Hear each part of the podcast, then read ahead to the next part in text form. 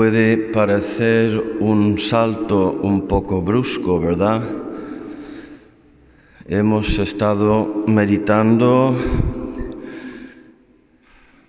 la, la, la anunciación del ángel a María, la encarnación, después la visitación a su prima Isabel, el nacimiento en Belén, eh, los pastores, la vida de la Sagrada Familia, Jesús el Niño, en el taller con San José y, y después pues han venido los reyes y ahora, ala, Jesús ya con 30 años, ya de niño nada y, siendo bautizado en el Jordán. Y pasado mañana, lunes, el cura ya se vestirá otra vez de verde, se acabó la Navidad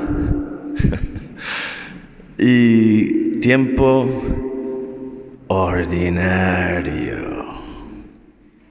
Sabéis que hay tiempos fuertes, tiempos extraordinarios, cuaresma, Pascua, Adviento, Navidad, son los tiempos fuertes, extraordinarios. Y ahora nos toca que un tiempo ordinario, ordinario es lo contrario de extraordinario, ¿no? Y lo contrario de fuerte es débil, un tiempo débil, un tiempo débil y ordinario. Lo que pasa es que el color del tiempo ordinario es verde y el verde simboliza vida, esperanza, movimiento, porque cuando hay vida hay lucha. Y eso es lo que nos toca. Y sí hay una transición porque para bautizarse ha venido el bebé de Belén y su bautismo en el Jordán, él, luego dirá a los dos hermanos ambiciosos, podéis bautizaros con el bautizo con el que yo voy a ser bautizado. Está hablando del bautismo de la muerte, de la cruz, del Calvario, porque el bautismo, la inmersión en el agua, que te ahogas, y luego sales, resucitas, el agua representa la muerte y la vida. Y la inmersión en el agua, pues es eso, morir y resucitar. Y después del verde, pues tendremos ahora siete semanas más o menos de, de, de tiempo ordinario, de esperanza y de vida. Después tiempo de, de morao, de eh, penitencia, también de lucha, más todavía. Maravillosa lucha. Los muertos, los cadáveres no luchan. Estamos vivos, pues hay que luchar. Y, en algún momento el cura irá de rojo, sangre, sacrificio, martirio. Y al final, en la Pascua, irá de blanco también, como ahora. Y el blanco representa la gloria. La gloria, que es tu destino. La unión con Dios en el cielo y con los santos y los ángeles. La gloria.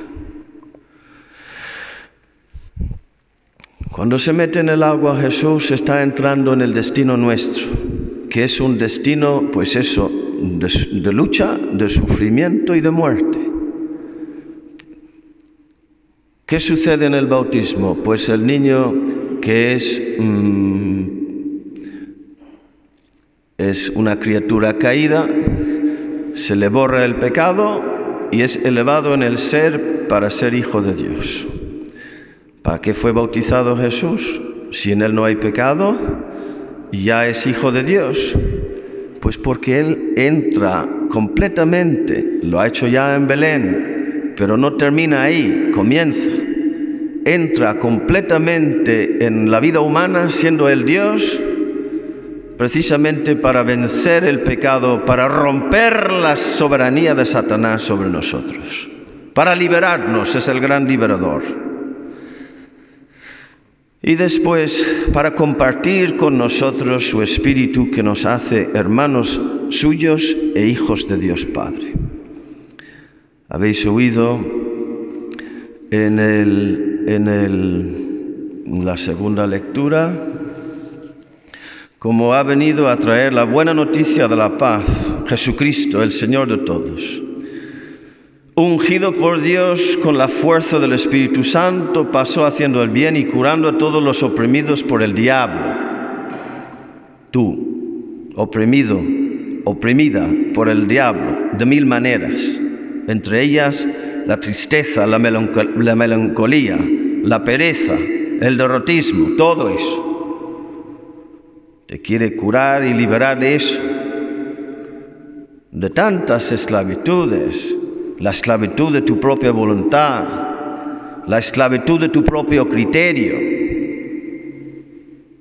Si eres humilde, si sabes escuchar, porque eso es lo que te dice hoy tu Padre Dios, escúchale,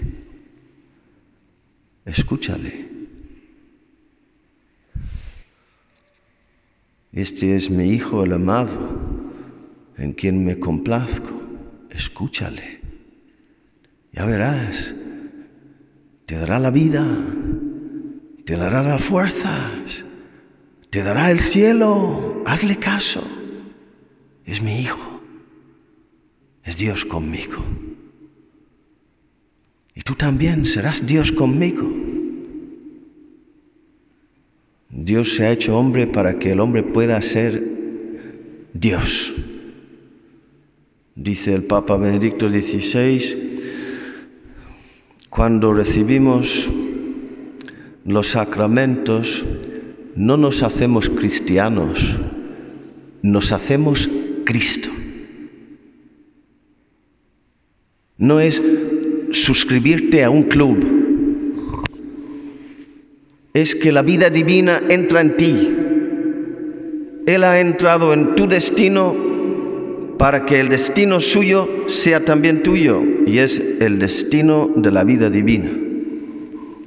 Yo he tenido la experiencia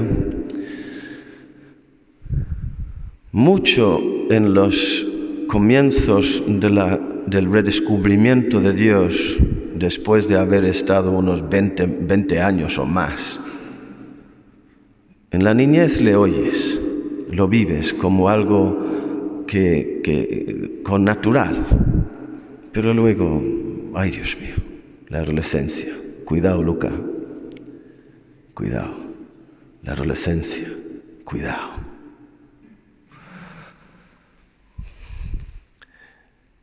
Pero en el comienzo de la conversión, después de tantos años de sordera y de estupidez, escuchando a ciertas personas, había una vocecita dentro que me decía, este es mi hijo, el amado, escúchale, eso es la verdad. Y yo, yo reconocía y había un movimiento interior que decía, eso es la verdad, eso es la verdad. Y era pues Estoy pensando en particular en un obispo norteamericano que daba charlas y meditaciones, no está canonizado ni beatificado todavía, pero ¿te dabas cuenta? Este hombre es un hombre ungido, es un instrumento de Dios, es hijo de Dios, dice la verdad, hazle caso. Pues eso que dice Dios Padre, de su Hijo Jesús en el Jordán, quiere decírtelo a ti, hablando de su Hijo, pero quiero decir, quiere decirlo también de ti cuando hables a los demás. que seas tú también portador de la buena noticia de la paz, liberador de los que viven oprimidos por el diablo. Entonces de cobardía nada, de pereza nada, todo lo contrario. Espíritu combativo, espíritu de destinados a la gloria, espíritu de hijos de Dios, que así sea.